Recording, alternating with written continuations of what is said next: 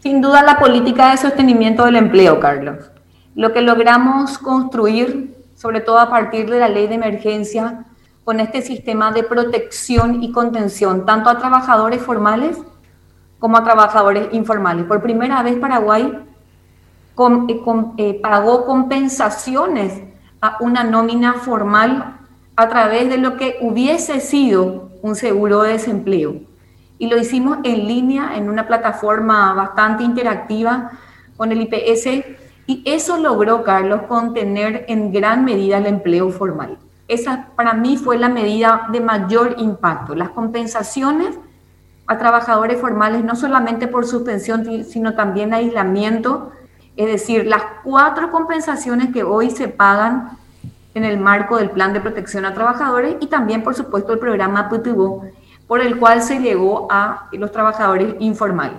Pero dentro eh, eh, estrictamente lo que es el Ministerio del Trabajo, el plan de protección integral a trabajadores formales ha sido para mí, para nuestra, a nuestro entender, lo de mayor y directo impacto. ¿Cuántos, cuántos empleos formales se perdieron este año? En empleos formales, según registros IPS, tenemos una pérdida de 22 mil, Carlos. Mm. Pero la proyección hubiese sido 100 mil. Acuérdate que fueron 100 mil los que en algún momento necesitaron y estuvieron suspendidos. Es decir, de todos los que estuvieron suspendidos, ya tenemos a más de 70 mil trabajadores que volvieron a trabajar y se reactivaron.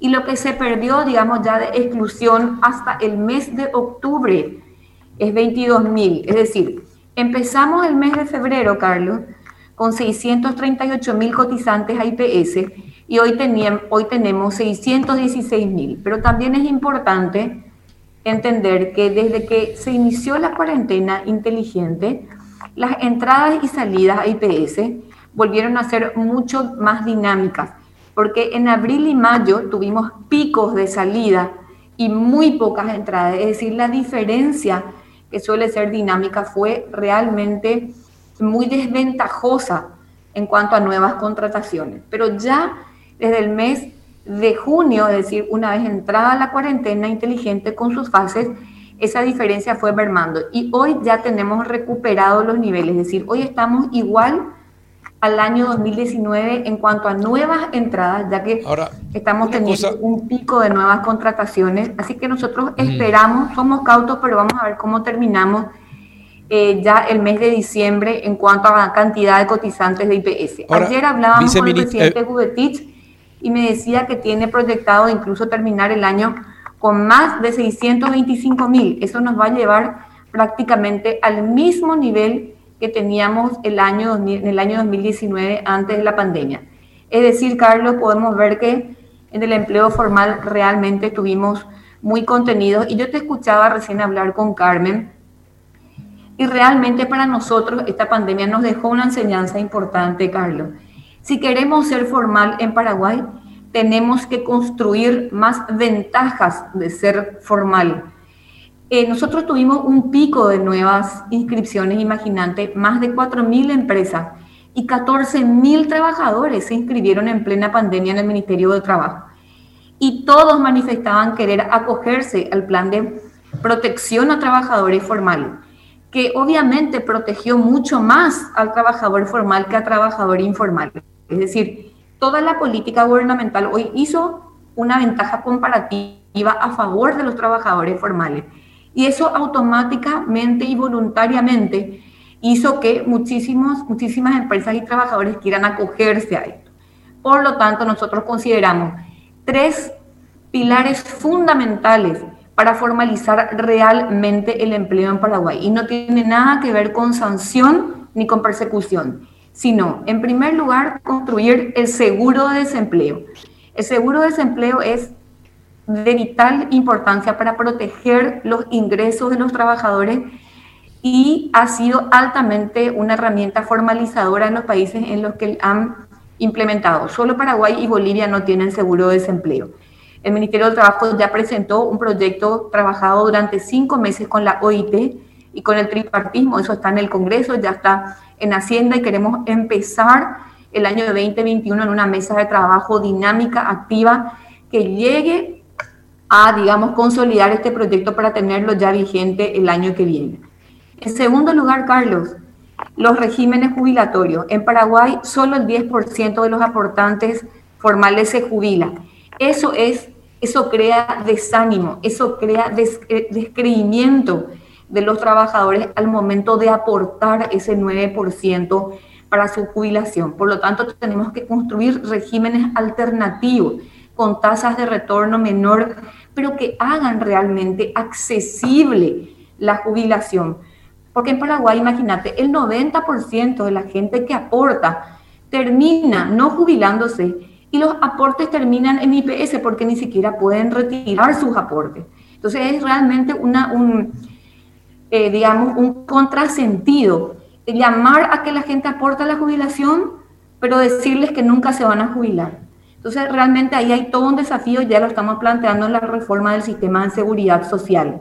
Y en tercer lugar, como vos sabés, la inclusión de los trabajadores independientes o cuentapropistas, que en Paraguay es voluntaria, pero casi nadie aporta al sistema de jubilación. Por lo tanto, estamos pensando y estamos trabajando en una propuesta de la inclusión de independientes y de esa manera también, por supuesto, aumentar la cobertura, ya que unas 1.300.000 personas que son cuentapropistas hoy no aportan a la jubilación ni al sistema de salud. esos tres pilares nosotros consideramos de vital importancia, pero aprendimos, Carlos, de que aquí no es la sanción, sino la construcción de ventajas para que, para que ser formal en Paraguay sea espontáneo y realmente lo quieran todas las empresas y trabajadores. Ahora una cosa, viceministra, eh, los empleos formales para el Ministerio del Trabajo son aquellos eh, que, que están en IPS los que aportan alguna caja, Carlos, porque no solamente está IPS, acuérdate que tenemos ocho cajas en Paraguay.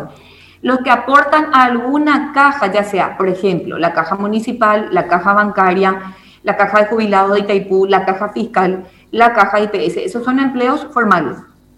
Eh, bueno, pero ya sé, pero eh, básicamente está bien, la municipalidad, Itaipú, esos son muy específicos, pero eh, el, el trabajo, es decir, eh, creo que aportan eh, a, IPS, creo que el 18 a 20% nomás de, la, de las empresas. Bueno, entonces hay un 80%, 80% que no aporta, eh, que no aporta. Entonces, me parece que se está atendiendo a una ínfima parte y nos está haciendo lo más importante que es la formalización de ese 80% de tal manera que aporte, a, que aporte en, en, IPS o en, en, otra caja del Estado, eh, porque así estamos perdiendo lejos, eh, ministra, en, este 22 mil.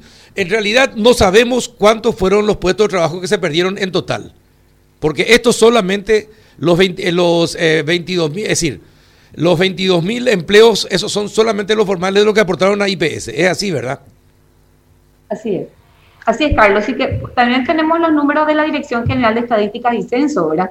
Que hablan de 97 mil personas nuevas despedidas. Ese es un dato muy concreto que lo tenemos de la DG, pero como vos decís, a mayor empleo informal, menos precisión en los datos del desempleo.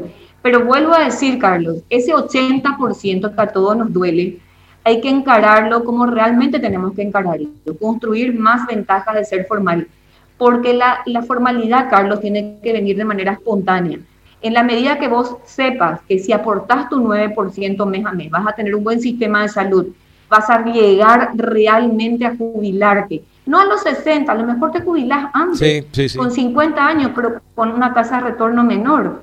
Y también sabes que si te quedas sin, sin empleo, vas a poder tener un periodo de seis meses con una pensión desde el 65 al 45% de lo que ganabas para conectarte con un nuevo empleo, realmente eso sí va a llamar a que miles de trabajadores quieran ser formales y ya no acepten esa relación, entre comillas, contractual falsa en cuanto a prestadores de servicios y van a exigir ellos mismos ser formales. Pero hay, hoy tenemos situaciones en las que el propio trabajador no quiere ser formal y le pide a su empleador no estar en IPS no porque no encuentra, no ve ventaja. Por eso es que estamos trabajando con el presidente Huetit y todo el equipo de IPS también en planes, digamos, de fortalecimiento del sistema de seguridad social.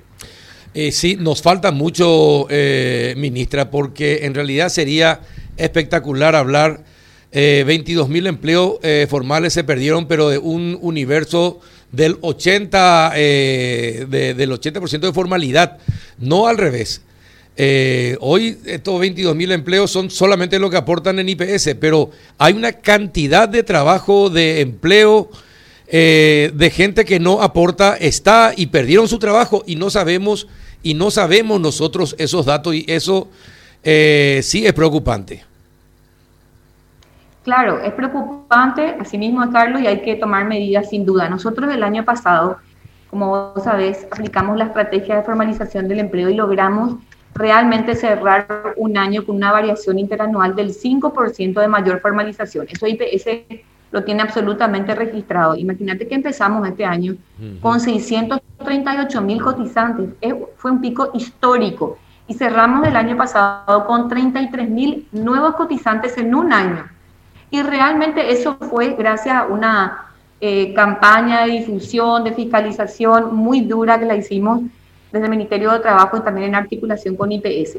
Pero si nosotros construyéramos estas estas figuras que te mencioné del seguro de desempleo, estas ventajas comparativas, nosotros estamos seguros de que esos números se van a disparar. ¿Quién no quiere, Carlos, estar más protegido, tener, digamos, mayor, mayor cobertura? Todo, todo, eh, toda persona necesita esa, esa, esa cobertura de seguridad. Así que estamos seguros de que a partir de esta pandemia ya tiene como resultado concreto un proyecto de seguro de desempleo excelente, Carlos. Realmente nuestra, nuestro proyecto ha, digamos, eh, contemplado todas las situaciones legales eh, que, han, tienen que estar, eh, ha tomado los mejores ejemplos de la región y creemos que el año que viene puede ser una realidad en Paraguay el seguro de desempleo y vamos a estar midiendo los altos grados de formalización que esta figura que va a completar la seguridad social eh, y por recomendación de la Organización Internacional del Trabajo, hace años Paraguay